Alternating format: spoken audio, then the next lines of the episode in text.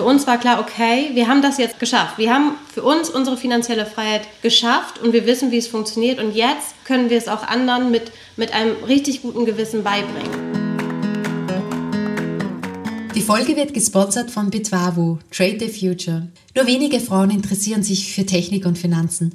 Das war damals beim Internet schon so und jetzt haben auch fast ausschließlich Männer Bitcoin entdeckt. Dadurch verpassen wir Frauen meiner Meinung nach die größte digitale Revolution unserer Zeit. Wird später mal Bitcoin von der breiten Masse akzeptiert werden, ist der Preis für die späte Teilhabe höher. Wir Frauen müssen mehr bezahlen für jeden Bitcoin. Und mit einer Million Satoshi wollen wir schon heute gegensteuern.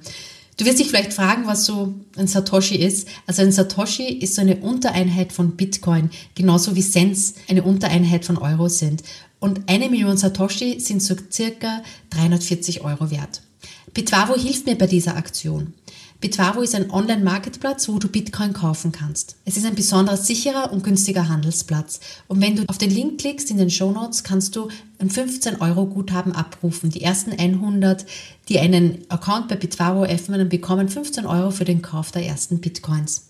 Ich freue mich einfach wahnsinnig, wenn du da auch mal auf die Seite reinschaust, www.1millionsatoshi.de oder eine Unterseite bei kinderleichtefinanzen.de und dich auch mal informierst über das Potenzial für Bitcoin. Wenn du den Newsletter abonnierst, erhältst du auch eine Anleitung, wie du sicher Bitcoin kaufst. Ich freue mich schon auf dich. Bis dann.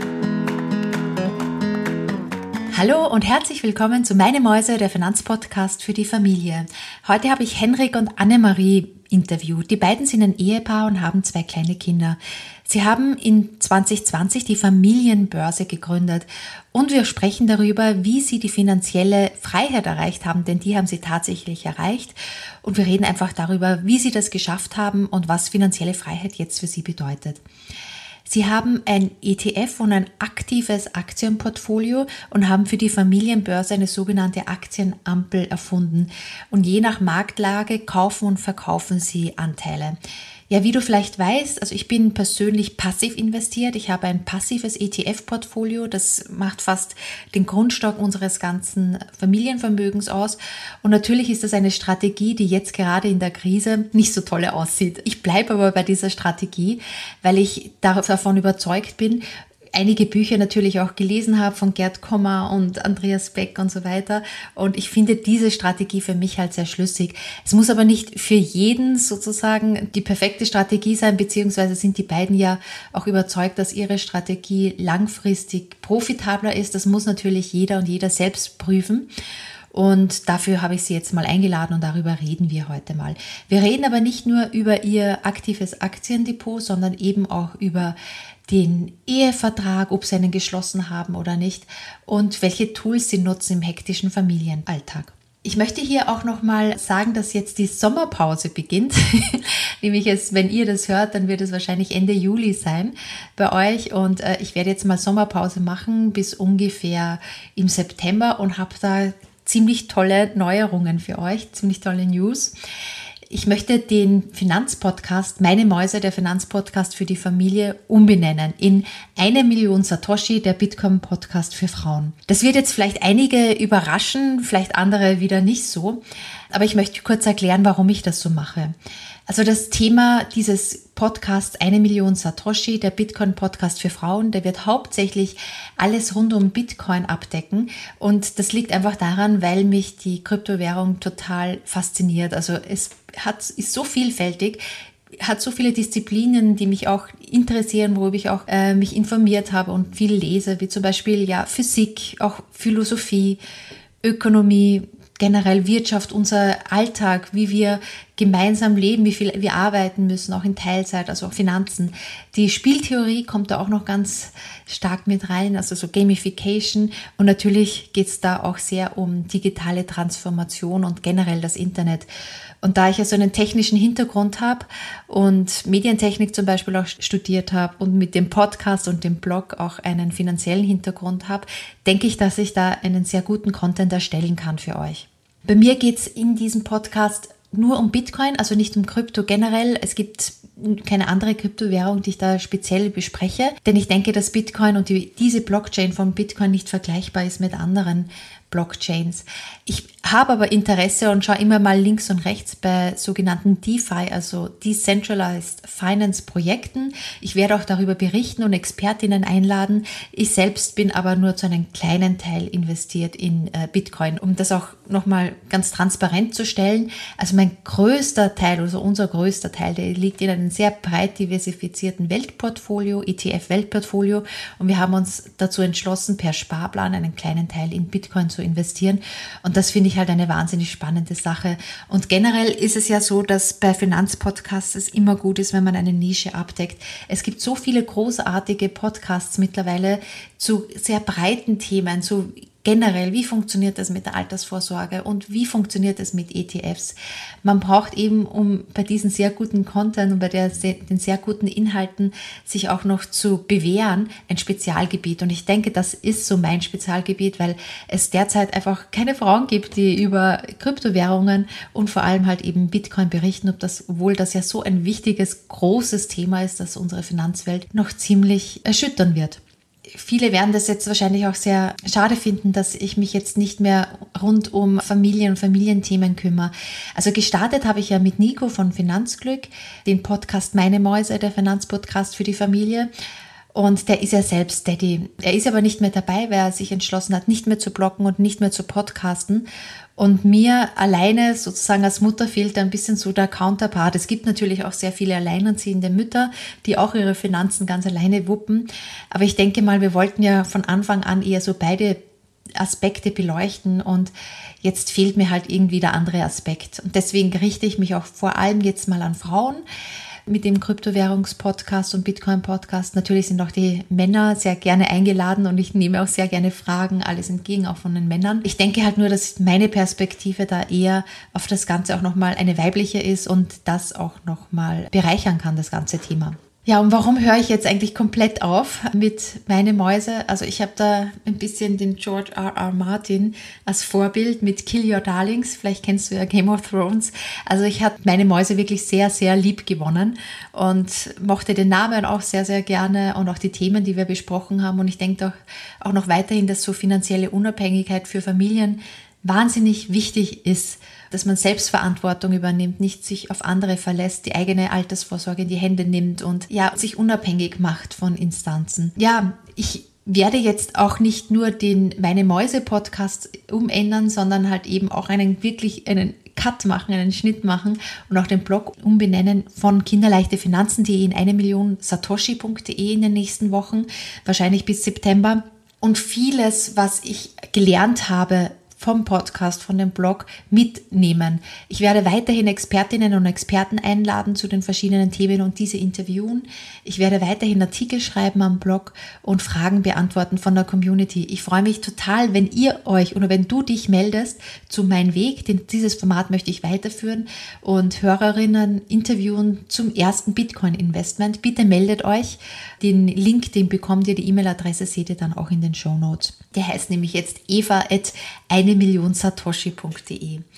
Ich werde auch wahrscheinlich einzelne Folgen alleine einsprechen und so auf Fragen eingehen. Ja, wie funktioniert Bitcoin? Was ist der Unterschied zwischen Bitcoin und anderen Kryptowährungen? Was bedeutet Mining? Lohnt sich Mining noch? Also solche Dinge werde ich wahrscheinlich auch noch selbst einsprechen und dazu keinen extra Experten mit einladen. Also zusammengefasst lässt sich einfach sagen, dass ich denke, dass Bitcoin das Finanzsystem noch revolutionieren wird. Das ist meine persönliche Meinung. Ist natürlich keine Finanzberatung. Jeder muss sich da sein eigenes Bild machen. Aber ich bin so begeistert von dieser Kryptowährung von Bitcoin, dass ich da wirklich sehr, sehr gern mehr darüber berichten möchte und auch vor allem Frauen das ganze Thema näher bringen möchte.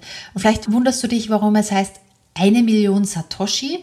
Was bedeutet denn überhaupt Satoshi? Also Satoshi ist so eine Untereinheit von Bitcoin. Ein Bitcoin besteht aus 100 Millionen Satoshi und ein Satoshi ist so derzeit circa 200 Euro wert.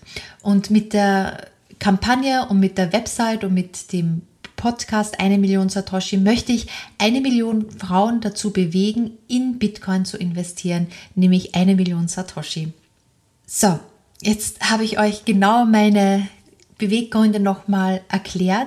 Jetzt geht's mal ab in die Sommerpause. Wir freuen uns schon total auf unsere Wochen in Frankreich, die wir da jetzt gemeinsam verbringen als Familie. Und dann wird mein älterer Sohn zum ersten Mal in die Schule gehen im September, was natürlich auch super aufregend ist und wo wir uns auch ganz viel Zeit lassen wollen, um uns gemeinsam darauf vorzubereiten.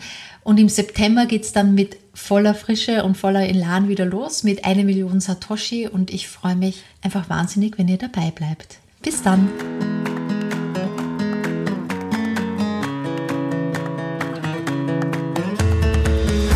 Ja, hallo Annemarie, hallo Hendrik, schön, dass ihr da seid beim Meine Mäuse Podcast. Erzählt mal über euch. Wie seid ihr zu den Finanzen gekommen? Was begeistert euch so bei den Finanzen? Ähm, ja, mein Name ist äh, Hendrik. Ich bin äh, 39 und werde dieses Jahr ja, 40 Jahre alt. Und mein äh, erster Kontakt zur Börse ist äh, damals bei meinem ehemaligen Arbeitgeber, einem großen Chemiekonzern aus Deutschland, ähm, aus Ludwigshafen.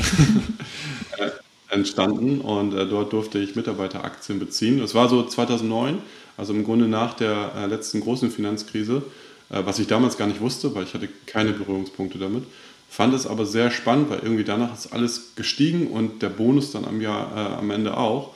Und ich fand das su super interessant und ich habe äh, mich in die Thematik dann weiter eingearbeitet, habe Bücher gelesen, ähm, also etliche Bücher, alles das, was man so, was man so kennt. Und ähm, habe das dann aber 2017 äh, professionalisiert, habe mich ausbilden lassen und ähm, habe dann ähm, ja, so ziemlich alles gelernt, was man lernen kann.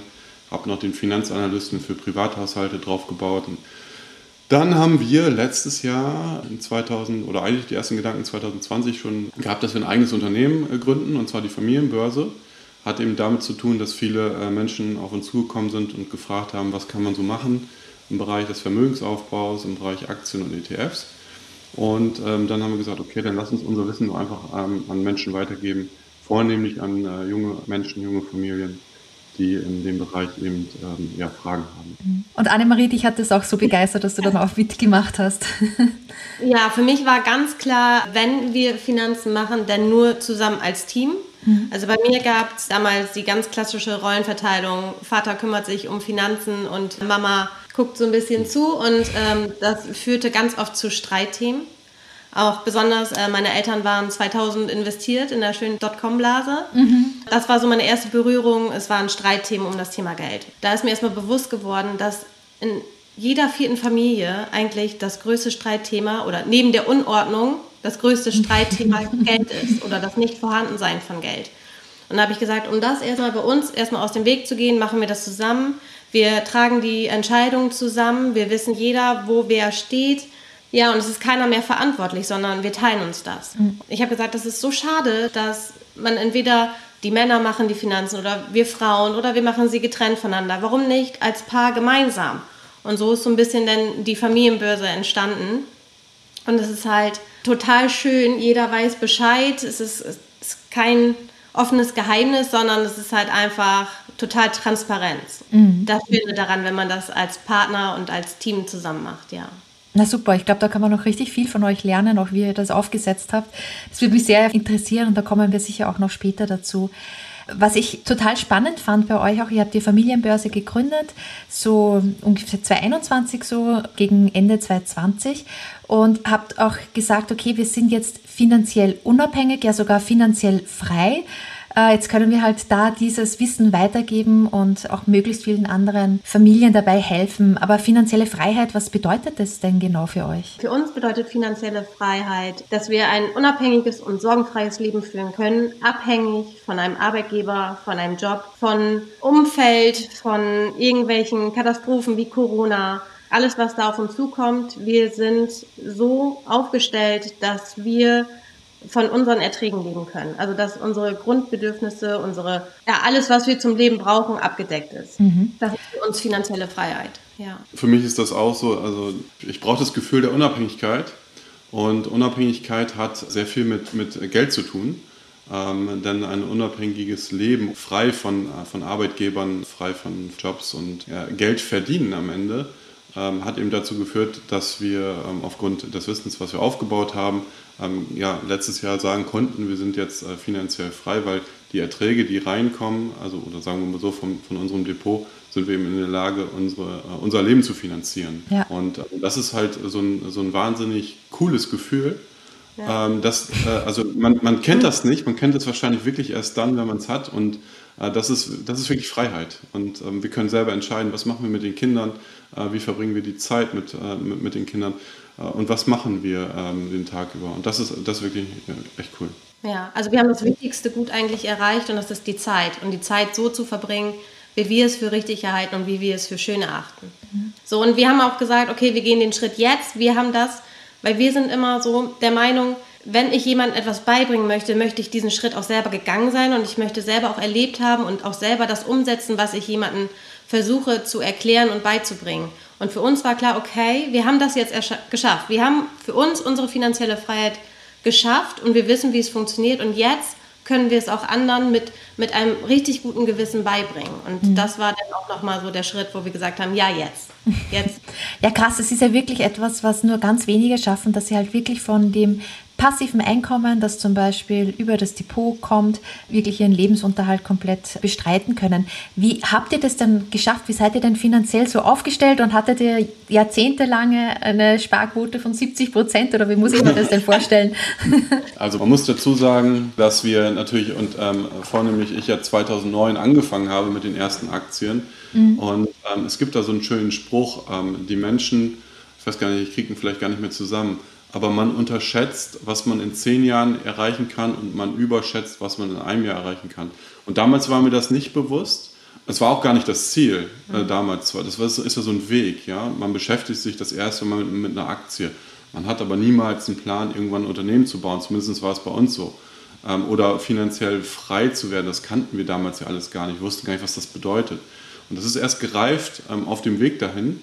Ja, äh, das ist, man entwickelt sich ja immer weiter. Dadurch, dass wir Fortbildungen, Seminare, Weiterbildungen gemacht haben, Bücher gelesen haben, ändert sich ja auch das Money Mindset oder die Einstellung zu Geld. Mhm. Und man ähm, kommt mit anderen Personen in Kontakt. Das, ja, das Umfeld ändert sich. Ähm, und dadurch entstehen immer neue Ziele. Und wir haben dann angefangen, unsere Ziele aufzuschreiben, unsere Ziele runterzubrechen und dann daran zu arbeiten. Und das war dann auch so ein Moment, irgendwann macht es dann so Klick. Mhm. Und dann weiß man, okay, jetzt weiß ich auch, wofür ich es mache. Und dann bekommt man nochmal einen ganz anderen Schwung mhm. in die ganze Sache hinein.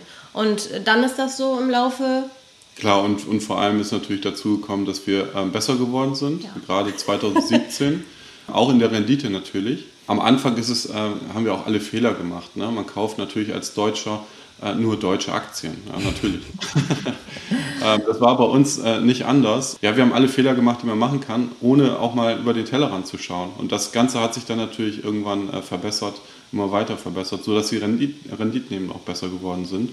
Und äh, das hat eben dazu geführt, dass wir neue Systeme kennengelernt haben, neue Strategien kennengelernt haben, Absicherungsmöglichkeiten kennengelernt haben, ähm, die uns äh, damals halt ähm, nicht bewusst waren aber mit denen wir heute eben in der Lage sind, deutlich mehr Rendite zu erzielen als eben damals. Und das hat auch dazu geführt, dass wir natürlich schneller finanziell frei geworden sind. Generell habt ihr ein Aktiendepot, das euch das alles ermöglicht? Oder habt ihr dabei noch verschiedene Immobilien? Habt ihr Rohstoffe? Habt ihr andere, andere Quellen des passiven Einkommens noch dazu? Nee, das ist tatsächlich so. Wir haben unsere eigene, unsere eigene Immobilie sozusagen, ähm, die ähm, so gut wie ähm, abbezahlt ist. Aber äh, wir haben in erster Linie ein Depot mit ähm, Aktien, ETFs und ähm, ja, teilweise dann auch Rohstoffen. Es kommt immer so ein bisschen auf die Marktphase an. Mhm. Ja, in den letzten ähm, sechs Monaten liefen Rohstoffe ja sehr gut. Und ähm, wir haben da immer einen Blick dafür, was ist gerade eigentlich ähm, oder was läuft gerade. Wir schichten dann auch schon um äh, und zwar äh, in die Bereiche, die gut laufen.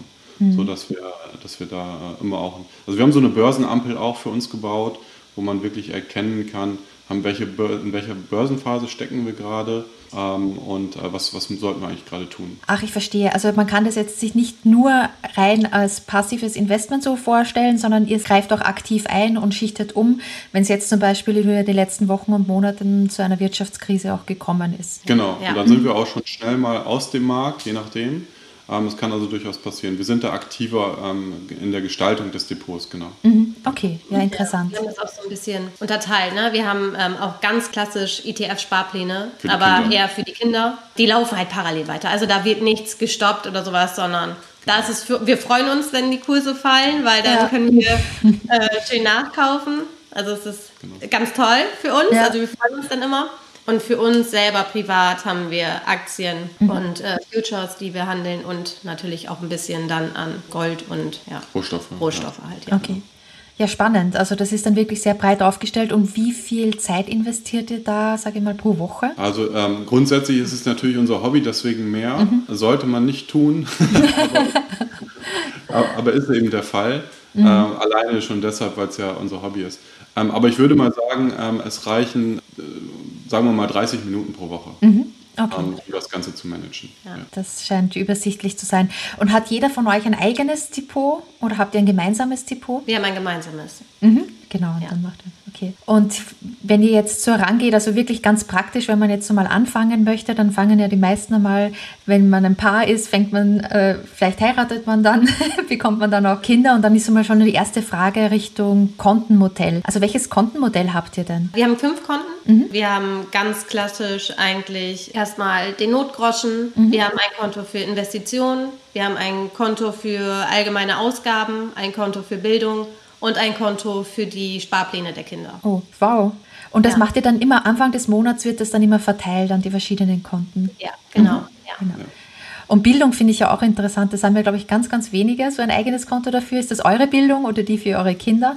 Das ist allgemein für unsere Familie, ja. Mhm. So, ja, unsere Kinder sind noch drei und elf Monate. Ach, okay. ja.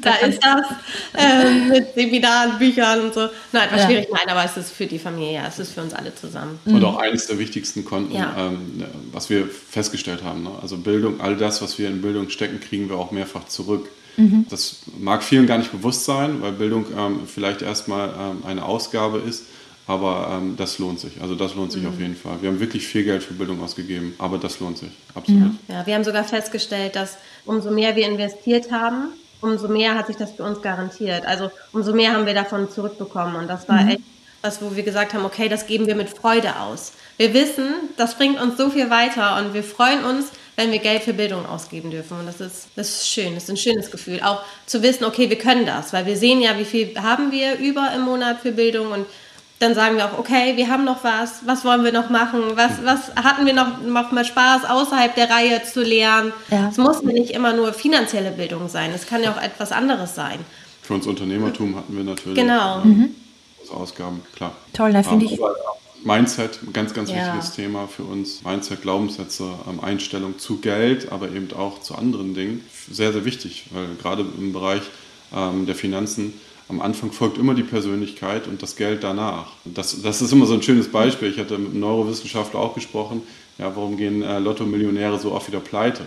Ja, weil die finanzielle ähm, Persönlichkeit ähm, da auf der einen Seite noch nicht stimmt. Ähm, und das Geld sucht sich immer wieder ähm, Menschen, mit, mit entsprechender ähm, äh, Persön äh, Geldeinstellung oder Money Mindset sozusagen. Mhm. Was ist denn so toxisches Money Mindset deiner Meinung nach? Geld macht nicht glücklich. über, Geld, über, Geld, spricht man nicht. Mhm. Äh, Geld verdirbt den Charakter. Ja. Oh, es gibt so viele. Und das mhm. Witzige dabei ist ja, die Menschen, die das sagen, laufen jeden Morgen zu einem Arbeitgeber, über den sie auch noch schimpfen. So. Mhm. Für Geld. Und, und das ist immer verrückt dabei auf der einen Seite zu sagen, Geld macht nicht glücklich und auf der anderen Seite jeden Tag für Geld zu arbeiten. Das ist immer irgendwie die Krux dabei. Und ähm, da fehlt es, glaube ich, schon ähm, an, an, vielen Ecken und Enden im Bereich der, der ähm, finanziellen Einstellung oder, oder Money-Mindset. Ne? Mhm. Also ihr habt ja gesprochen, dass euch besonders wichtig war, die Finanzen als Paar aufzustellen und dass ihr da wirklich gemeinsam dahinter steht. Gab es da auch Momente, wo mal drüber gestritten habt und euch nicht einig wagt? Ich glaube nicht. Nee. das liegt also wir sind uns da eigentlich sehr einig, mhm. aber ähm, ich glaube, wichtig für uns war immer auch, ähm, dass wir wissen, der andere steht hinter einem. Also wir haben nie Entscheidungen getroffen hinter jemandem. Also mhm. zum Beispiel, ich hätte nie eine Aktie gekauft oder einen Put oder ein Future, wenn ich weiß, okay, mein Mann findet das gerade überhaupt nicht toll, dann mache ich das nicht. Also wir, wir haben da ja auch komplettes Vertrauen. Es gibt zum Beispiel auch Aktien, wo wir sagen, okay, jetzt zu dieser Phase möchten wir, wenn andere jetzt an Hunger leiden, mit Lebensmitteln, möchten wir da jetzt was mit zu tun haben. Da haben wir für uns entschieden, okay, das möchten wir jetzt gerade nicht. Das ist aber unsere persönliche Einstellung und unsere Werte, die wir dann haben. Und das ist natürlich gut, wenn wir die gleichen vertreten. Mhm. Und selbst wenn wir die nicht immer teilen, halten wir uns daran, an unsere Familienregeln. Und das funktioniert ganz gut, ja. Ja, mit diesen Futures, Optionen und dergleichen, da ist ja auch ein bestimmtes oder ein erhöhtes Risiko, geht da auch immer so einher. Gab es da auch schon mal Momente, wo der eine zum Beispiel Geld verloren hat und der andere äh, war da etwas, äh, ja, vielleicht nicht so begeistert darüber, gab es dann auch nicht, weil ihr das immer im, im, Vorhinein abgesprochen habt. Also bei, bei Future-Optionen oder Optionen an sich, natürlich mhm. ist das äh, ähm, Risikomanagement, das ist das A und ja. O dabei. Okay. Und ähm, wenn das nicht passt, dann hat man natürlich ein Problem. Und das ähm, raten wir auch niemanden, ähm, in die Future-Optionen oder Optionsmarkt sowieso reinzugehen. Mhm. Dann sollte man sich da wirklich professionell ausbilden lassen. Das haben wir natürlich ähm, und wir wissen, dass, ähm, äh, wie, oder wie das Risikomanagement dahinter funktioniert. Und von da gehört natürlich mal dazu, dass eine ja. Option nicht funktioniert. Mhm. Ähm, das wissen wir natürlich. Und, ähm, aber das Risikomanagement muss halt immer passen, das ja. A und O dabei. Mhm. Also das sind klar gestrickte Regeln, die wir dabei folgen. Ja. Und ähm, sehen wir, dass was nicht funktioniert, dann handeln wir nach den Regeln und, Regeln und dann wird Zeit verkauft. Dann haben wir halt mal Verlust gemacht, aber wenn es eins von acht Fälle ist, dann mhm. Ist es halt so. Die anderen sieben sind gut gegangen. Ja, so. das merkt man ja auf jeden Fall. Also wenn ihr eine klare Struktur habt und das äh, für euch auch so funktioniert hat, dann äh, könnt ihr ja jetzt zum Beispiel leben von dem passiven Einkommen. Und vor allem jetzt in dieser Wirtschaftskrise, also in den letzten Wochen und Monaten ist ja die Börse auch ziemlich runtergegangen. Wahrscheinlich ist auch, sind auch viele Investments etwas riskanter geworden, die sie halt vorher vielleicht nicht so waren, aber ihr könnt ja dann auch immer die Ruhe bewahren und sagt, okay, wir haben unseren Plan, wir kommen da durch. Ja, vor allem ist es so, also, wir haben ja die Börsenampel und die Börsenampel mhm. ist im äh, Dezember, ähm, Schrägstrich Januar auf Rot gesprungen. Mhm. Das heißt, äh, wenn man wirklich äh, in Aktien drin war, wussten wir, okay, irgendwas passt da gerade nicht mehr. Man kann das Geld vielleicht, oder es macht vielleicht Sinn, mal ein bisschen Geld zur Seite zu legen, zur Seite zu schaffen um sich da mal anzuschauen, was da gerade passiert, weil niemand wusste im Januar, dass, dass wir in Europa einen Krieg bekommen. Mhm. Ähm, wussten wir alle, alle nicht und das ist natürlich eine traurige Geschichte. Ähm, aber die Börsenampel ist ähm, unabhängig davon, ist sie im Januar schon umgesprungen auf Rot und das hat uns das natürlich etwas erleichtert, weil wir eben über Zahlen, Daten, Fakten handeln und nicht über Bauchgefühle. Und das hilft natürlich gewaltig. Wir merken immer wieder in, äh, im Umfeld, ähm, ja, man muss eine Aktie jetzt kaufen, weil sie so günstig ist. Aber eine Aktie ist nicht günstig. Das, eine Aktie hat immer den richtigen Marktpreis sozusagen, der jetzt nämlich gerade gehandelt wird. Ähm, das ist bei Peloton, diesen Fahrradhersteller, den kennt man vielleicht. Ähm, der ist über 90, 92, 93 Prozent vom Hoch gefallen. Und ähm, vor Monaten hat man mir schon gesagt, ich muss nachkaufen. Bei Wirecard war es damals ähnlich, weil die Aktie so günstig ist. Mhm. Aber unabhängig von welchem Niveau, die Aktie kann heute immer noch 100 Prozent fallen. Und vielen ist das ja eben nicht bewusst. Es gibt keine Einstiegszeitpunkte in diesen Aktien aktuell. Und wir haben eben eine ganz klare und simple und einfache Strategie entwickelt, wie man ähm, erkennen kann, wann man wieder ein Einstiegssignal bei einer Aktie bekommt, ähm, langfristig, und wann, wann es auch Ausstiegssignale gibt. Und danach handeln wir. Und die Börsenampel, das ist etwas, das man bei euch nochmal sehen kann. Das ist eben so ein Tool, ein Werkzeug, das ihr entwickelt habt auf Basis von verschiedenen Daten, die damit einfließen. Schaut ihr da auch nochmal drüber und bewertet euch das von der eigenen Einschätzung her oder basiert das rein auf Daten? Rein auf Daten, mhm. genau. Also sind ausschließlich Daten, die wir uns anschauen. Ähm, es sind, ähm, ich sag mal, 20 ähm, Zahlen, Daten, Fakten. und äh, daraus ergibt sich dann praktisch eine, eine Farbe, rot, äh, rot oder grün. Mhm. Und wo stehen wir derzeit? Rot. noch immer rot, okay, gut. Ja, genau. Ja. Aber aktuell ist die Phase noch rot. Ähm, sicherlich kann es noch ein paar Monate ähm, so weitergehen. Es ist noch nicht, sicherlich auch noch nicht alles im Aktienmarkt eingepreist. Stichwort Rezession, Europa-Rezession, äh, Amerika, das äh, ist noch so ein kleines Fragezeichen, ähm, wobei man ähm, ja, davon ausgehen kann, dass es kommt, aber ist eben noch nicht sicher. Und wenn, wenn es dann wirklich kommt, dann kann, kann die Börse natürlich auch noch ein bisschen fallen. Okay. Und solche Daten, dass ich mir das nochmal so ein bisschen vorstelle, muss jetzt nicht alle 20 Variablen da durchdeklinieren, das kann ja dann, könnte dann jeder selber. Aber jetzt so mal diese Großdaten, das sind wahrscheinlich auch so Unternehmensdaten, wie zum Beispiel KGV oder so Unternehmenskennzahlen, also Kurs-Gewinn-Verhältnis und vielleicht auch so ganze generelle Marktzahlen. Würde ich mal ausgehen davon. Inflation vielleicht und solche Dinge. Also ja, das spielt auch eine ähm, Rolle, wobei mhm. Unternehmenskennzahlen eher in dem Fall keine Rolle spielen. Wir gucken uns die großen Märkte an. Mhm. Also ich sag mal den amerikanischen Markt, den deutschen Markt, den äh, MSCI World, also den mhm. weltweiten Markt und schauen uns dort äh, gleitende Durchschnitte an. Ist er unterhalb oder überhalb eines äh, Durchschnitts? Ähm, daraus ergibt sich schon mal ähm, eine Tendenz. Ähm, dann gucken wir uns die Volatilität mhm. an. Wie groß ist die Volatilität gerade am Markt, um eben einzuschätzen, äh, weil ein Stichwort, eine Volatilität von äh, über 20 ist immer ein Paniksignal und wir mhm. liegen jetzt irgendwo bei, ich, ich habe die Daten nicht gerade nicht im Kopf, aber irgendwo zwischen 28 und 30 meine ich. Ähm, also deutlich höher als äh, normal. Der normale Durchschnitt irgendwo bei 16 ungefähr. Mhm. Solange die Volatilität so hoch ist, wird es schwer, langfristig am Markt Geld zu verdienen. Mhm. Okay, verstehe. Also Volatilität ist zum Beispiel auch, wie stark geht es rauf und runter. Und das war ja in letzter ja. Zeit über 20 Prozent und das ist schon ein Krisenindikator. Mhm. Genau, okay, verstehe. Absolut, ja. Okay. Ja gut, also ich verlinke auf jeden Fall auch auf eure, äh, auf eure Seite. Dann kann man sich mal informieren rund um diese Börsenampel und auch über das, was sie sonst noch anbietet. Kommen wir jetzt mal wieder direkt zu euch, zu euch als Paar, weil wir sind ja auch ein Familienpodcast. Und da kommt halt immer wieder auch die Frage auf, Ehevertrag, ja, nein. Wie habt ihr das denn geregelt? Wir haben keinen. Mhm. ja. Wir haben uns auch wirklich, also was heißt keine Gedanken gemacht, aber für uns kommt das, also wir sind, ich bin mit meinem Mann, seitdem ich 17 bin, äh, zusammen. Das heißt, wir sind da ja selber reingewachsen. Wir haben uns alles zusammen erarbeitet und mhm. brauchen wir da einen Ehevertrag. Also das ist ganz klar nach Gütertrennung und dann. Aber bei der Ehe selber haben wir uns tatsächlich auch keine Gedanken nee, dazu gemacht. Nein. Also muss man auch fairerweise sagen, das war damals halt kein Thema. Das war 2012, ne? das ist ja. ja. wir haben ja schon fast heute so eine Hochzeit. Ja. Ja, also das ist wirklich total häufig so noch wirklich eine ganz persönliche Sache, denke ich auch. Also wie man das genau angeht und wenn man halt wirklich schon so lange zusammen ist und gemeinsam vor allem das äh, Vermögen aufgebaut hat. Also wir haben auch keinen Ehevertrag.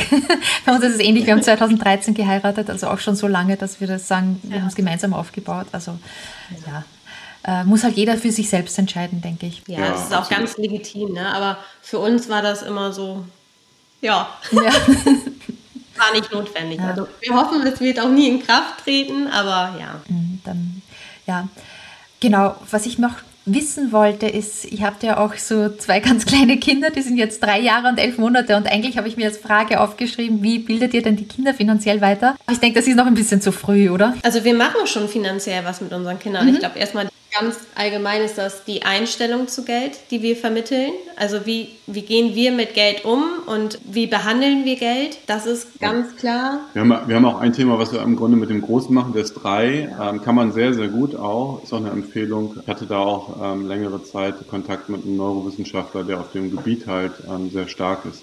Da geht es auch eben um das Money Mindset ähm, das sich sehr, sehr stark in den ersten sieben Lebensjahren prägt. Und äh, da haben wir einfach so positive Affirmationen, mhm. die wir mit unserem, ähm, mit unserem Großen sozusagen ähm, abends durchgehen. Ne? Das heißt, ähm, du kannst das zum Beispiel, also Erfolgsaffirmation, das mhm. muss nicht zwingend Geld sein, das ist eine Mischung aus beiden. Mhm. Ähm, du schaffst das ähm, und, und äh, solche Themen. Ich bin stark, ich bin mutig. Genau. Was er den Tag über gemacht hat, was ganz toll war, ähm, schon allein von dieser Weise her mhm. reingehen. Aber wir haben auch ganz andere Sachen, zum Beispiel wir haben den 5-Euro-Schein-Trick, den wir mit dem kleinen, äh, mit dem kleinen Großen machen. Der freut sich über jeden 5-Euro-Schein, den wir beim Einkaufen oder geschenkt bekommen. Da freut er sich drüber, weil wir haben eine kleine Spardose mhm. und da darf er jeden 5-Euro-Schein reinstecken und am Ende des Jahres wird halt geguckt, okay, da ist so und so viel drin. Und das wird halt, äh, der Großteil wird für die Kinder investiert oder investiert für uns in Aktien oder mhm. was auch immer. Und einen kleinen Teil, da darf er sich ein Geschenk von aussuchen. Immer das, was er sich am Anfang des Jahres schreiben wir immer für uns als Paar unsere Ziele für das Jahr auf. Und für die Kinder machen wir das auch und dann lassen wir die in Luftballons in den Himmel steigen und alle freuen sich und sowas.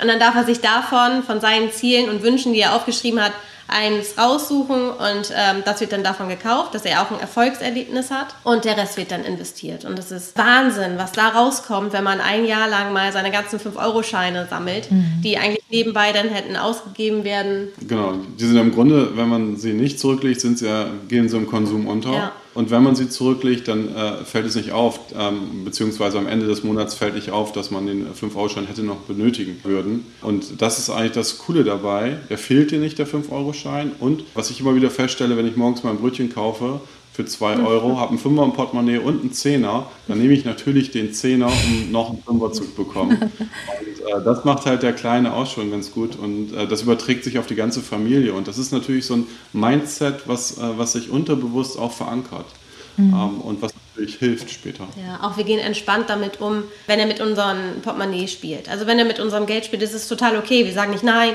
pass auf, sondern es ist ähm, ein ganz natürlicher Umgang. Natürlich darf er das Portemonnaie nehmen und natürlich darf er sich das Geld angucken und damit spielen und das knittern. Das Geld verliert dadurch ja nicht an Wert, nur weil da Knitterscheiben, mhm. weil da Falten drin sind, ne? sondern er darf das, es ist alles gut, es ist kein Tabuthema das ist etwas, was wir sagen. Wir gehen da sehr entspannt mit um. Er darf das ertesten, erproben. Er darf auch schon mal an der Kasse bezahlen.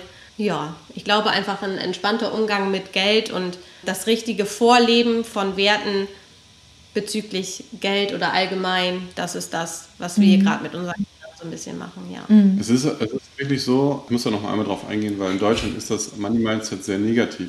Und ähm, Geld macht nicht gesund und Geld macht nicht glücklich und so weiter.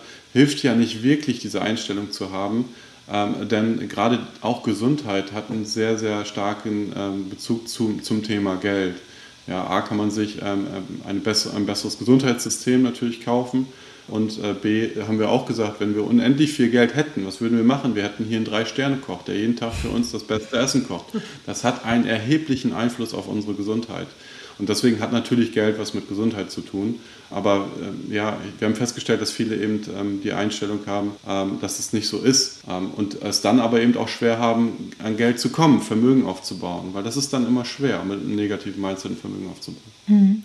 Das Geld eben Gesundheit bedeutet, das Geld auch vor allem so Zeit bedeutet. Ich glaube, das ist auch bei ganz vielen noch nicht so richtig ja. angekommen, ne? dass man dann weniger arbeiten könnte, mehr Zeit verbringen kann mit der Familie und eben auch mit den, ja, mit auch, mit auch sich selbst und mit seinen Hobbys. Ne? Es ist jetzt nicht, es gehört ja alles ja. dazu. Man hat halt auch weniger Stress, das finde ich auch. Ja, ja das ist äh, super Beit, äh, Beitrag, Eva, nochmal, denn ähm, es gibt ja ein Money Sickness Syndrom. Mhm. Denn äh, ein finanzieller Engpass sorgt immer für Stress und Stress sorgt für Krankheiten. Das heißt, Geldmangel sorgt im Grunde für Krankheiten. Und äh, ja, der Umkehrschluss ist klar, ne? mehr Geld macht glücklicher und gesünder. Mhm.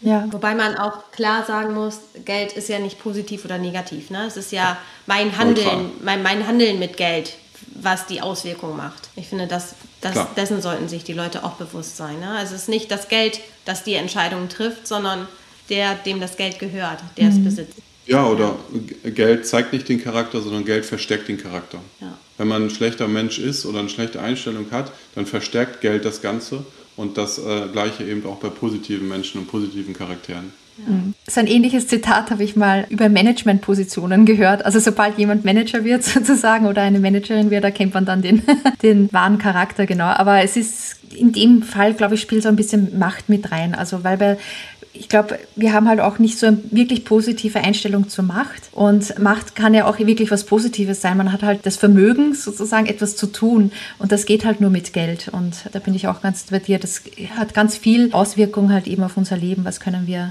da machen überhaupt? Und ja, wir sind jetzt auch reingekommen in Geld als Werkzeug, Geld als Tool. Also welche Tools verwendet ihr denn im Familienalltag? Also wir starten morgens mit unserer Morgenroutine und da wird eigentlich schon das erste Tool benutzt, das ist Blinkist. Mhm. ja. Also das ist im täglichen Gebrauch. Ich weiß nicht, ob es jetzt, das ist kein Finanztool, aber ja. das ist ein Tool zur Weiterbildung. Mhm. Und wir haben uns da auch bewusst für die kostenfreie Version entschieden. Mhm. Da hat man ja jeden Tag einen Blink, den man sich anhören kann. Und wir finden das total spannend, weil da kommt man in Bereiche rein, wo man sich vorher überhaupt noch keine Gedanken drum gemacht hat. Klar sind auch mal Bücher, wo ich denke, okay, das hätte ich jetzt gerade nicht gebraucht, die 15 Minuten, aber trotzdem machen sie ja was mit einem. So, und äh, das finden wir schon mal ganz spannend. Weitere Tools. Ähm, ja, die Börsenampel. Genau. Klar, mhm. also tägliche Routine, die wir uns eben einmal anschauen. Das Ganze dauert fünf Minuten. Dann eben, ja, Affirmation ist ja im Grunde auch ein Tool, was wir nutzen, um eben ähm, uns äh, gerade im Bereich des Mindsets etwas anders aufzustellen. Ja. Ähm, äh, dann die, ein klassisches Haushaltsbuch, was man so kennt, ja, ähm, als App, als Beispiel. Mhm. Die, und Finanztools. Uh, Trading View. TradingView ja. ist so, ein, so eine Chart-Software, wo, wo wir, wo wir ähm, sehen, also unsere Strategie ähm, mit verfolgen. Ähm, gibt es gerade Einstiegszeitpunkte, Ausstiegszeitpunkte, wie, sehen die, wie sieht unsere Watchlist aus und so weiter. Also das, äh, wie gesagt, einmal in der Woche schauen wir uns das Ganze an. Ähm, da brauchen wir 20 Minuten dafür. ähm, ist natürlich auch ein wichtiges, wichtiges Werkzeug ja. für uns. Genau, und natürlich der Broker an sich, ja, wo wir dann aktiv handeln ähm, und ähm, äh, Sparpläne einrichten, wobei Sparpläne sind ja einmal eingerichtet und dann laufen die. Das ist jetzt ähm, erstmal relevant.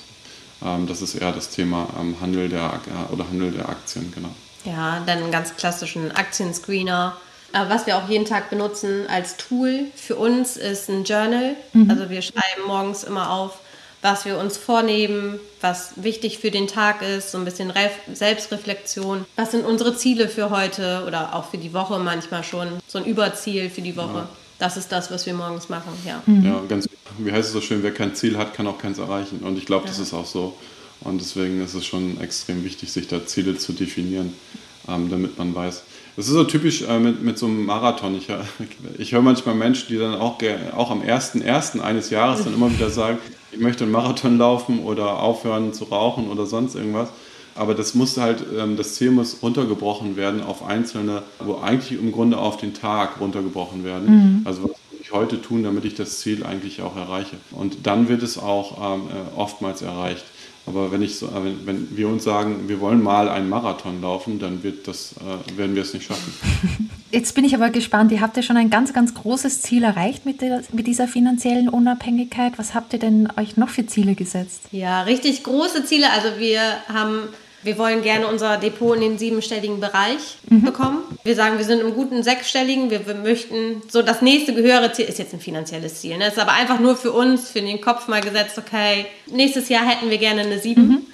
Ja, wir haben aber im, Bereich des Unternehmertums mit der ja. Familienbörse natürlich ähm, klar definierte Ziele. Ähm, wie viel, also das sind die klassischen Umsatzziele. Ähm, das sind die Ziele der Kundenzufriedenheit. Ja. Das ist natürlich ganz, ganz wichtig. Das merken wir selber. Also alle, die bei uns aus dem Training gehen, wollen weitermachen. Das sagt uns natürlich viel zur Kundenzufriedenheit. Dann haben wir auch mit der Familie natürlich Ziele. Das ist sicherlich eins jetzt gerade noch nicht spruchreif, aber ähm, äh, Ziele, die wir in naher Zukunft auch äh, mit den Kindern dann eben ähm, machen wollen. Da müssen wir noch ein bisschen den Mund halten, aber wird, wird man dann sicherlich auch noch mal erfahren. Okay. Ja, na spannend. Aber das ist ja eh schon ein sehr großes Ziel. Also ihr habt ja nebenbei die Familienbörse gelauncht, habt auch finanzielle Ziele. Finde ich jetzt eigentlich auch gut, weil das halt eben auch so eine finanzielle Unabhängigkeit dann noch weiter treibt. Also wenn man da auch noch dahinter ist, ist das natürlich auch ein sehr gutes Ziel. Und ihr sprecht ja auch viel über Unternehmertum und dass euch das ein Herzensanliegen ist und dass euch wichtig ist. Wie seht ihr das denn in Deutschland? Das wird ja oft sehr kritisch wahrgenommen, oder? Ja, wir haben in Deutschland tatsächlich, natürlich auch durch Gewerkschaften, ein negatives Bild von Unternehmern, was ich nicht nachvollziehen kann. Da, wird, äh, da gibt es so zwei Parteien, einmal die Partei der Unternehmer und einmal die Partei der Arbeitnehmer, mhm. also Arbeitgeber, Arbeitnehmer. Was ich ein bisschen gruselig finde, denn ohne Arbeitgeber hätten wir keine Arbeitnehmer. Da frage ich mich manchmal, was die Gewerkschaften da vorhaben. Das kann nicht so richtig gut sein für ähm, den Standort Deutschland.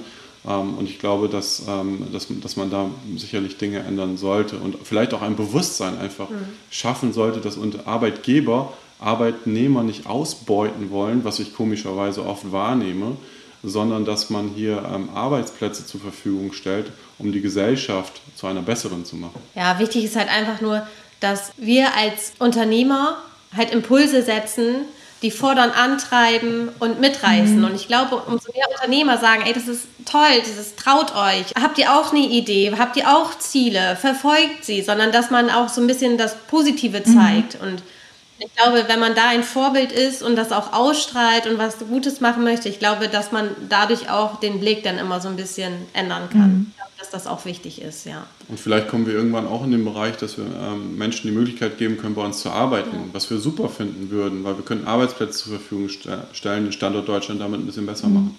Und das ist ein großes Ziel. Klar. Ja, da wünsche ich euch auf jeden Fall sehr, sehr viel Erfolg dabei. Und wenn ich jetzt ganz neu im Thema bin, wie fange ich denn jetzt genau an mit meinen Finanzen? Ich finde gar nicht, dass man das, also es gibt kein, keine Schablone, die jeder so auf sich anwenden kann. Jeder lernt ja auch anders. Also das Wichtigste ist erstmal Wissensaufbau. Mhm. Also ob das jetzt durch Bücher, durch Podcast, durch Mentoren oder durch Seminare entsteht, da ist jeder individuell. Wichtig ist halt einfach nur zu beginnen und der entscheidende Punkt ist auch, wenn ich mir dieses Wissen dann anlese, anhöre, äh, mit einem Mentor, der mich begleitet, in die Umsetzung mhm. zu kommen. So, und wir haben halt festgestellt in unseren Kursen, dass die Leute sagen, ich habe vorher schon gelesen, aber diesen Sprung, mich zu trauen, fällt mir wesentlich leichter mit jemandem, der bei mir an der Seite steht, der mich ermutigt, äh, der mir auch andere Wege aufzeigt, anstatt alleine vor sein Buch zu lesen. Und das, mhm. ich meine, wir sind ja auch so angefangen, aber es hat ja halt wesentlich länger gedauert. Das sind, sind wir uns sehr bewusst. Also wir haben ja auch mehrere Jahre erstmal uns angelesen, angetestet, herangetraut, um mit den Summen zu handeln, mit denen wir jetzt handeln. Also wir sind ja nicht direkt groß gestartet um diese Jahre hätten wir von Anfang an uns da bewusst dafür entschieden und uns äh, vielleicht auch einen Mentor oder sowas gesucht, wären wir schon weiter. viel weiter, ja. Ja. Aber das ist immer so ein bisschen persönlichkeitsabhängig. Ein, einige wollen ja auch erstmal nur für sich das klären, ähm, sich selber erstmal ihre Ziele bewusst machen. Ähm, und da ja. helfen Bücher und Podcasts auch genauso mhm. gut. Also das ist Ganz also legitim. Auch, ja. auch dein Podcast zum Beispiel ja. ist für viele sicherlich ein guter ähm, Einstieg. Ähm, wir haben den oft gehört. Schön. Ich finde den wirklich großartig. Ja. Ich finde toll, was du da auch gemacht hast. Aber viele Menschen, ich meine, wir haben ja natürlich auch bei Instagram viele Follower. Man, man hat ja keine Follower oder Kunden, wenn man keinen Schmerz verspürt in einem bestimmten Bereich. Mhm. Ja, beim Sport ist es klar, ich will vielleicht irgendwas für die Figur tun. Da melde ich mich beim Fitnessstudio oder irgendeinem Mentor, der mir mich da unterstützt. Und bei den Finanzen ist es auch so. Was ist eigentlich der Schmerz? Welchen Schmerz verspürst du und wie kann man diesen Schmerz beheben? Und da, wie du schon sagst, ist es eben so, dass äh, es unterschiedliche Wege gibt. Ja, wir selber sind eher ein Freund davon, mit dem heutigen Wissen uns äh, mhm. direkt einen Mentor zu suchen, der einem dabei hilft, weil, der, weil das die Abkürzung ist, es geht schneller.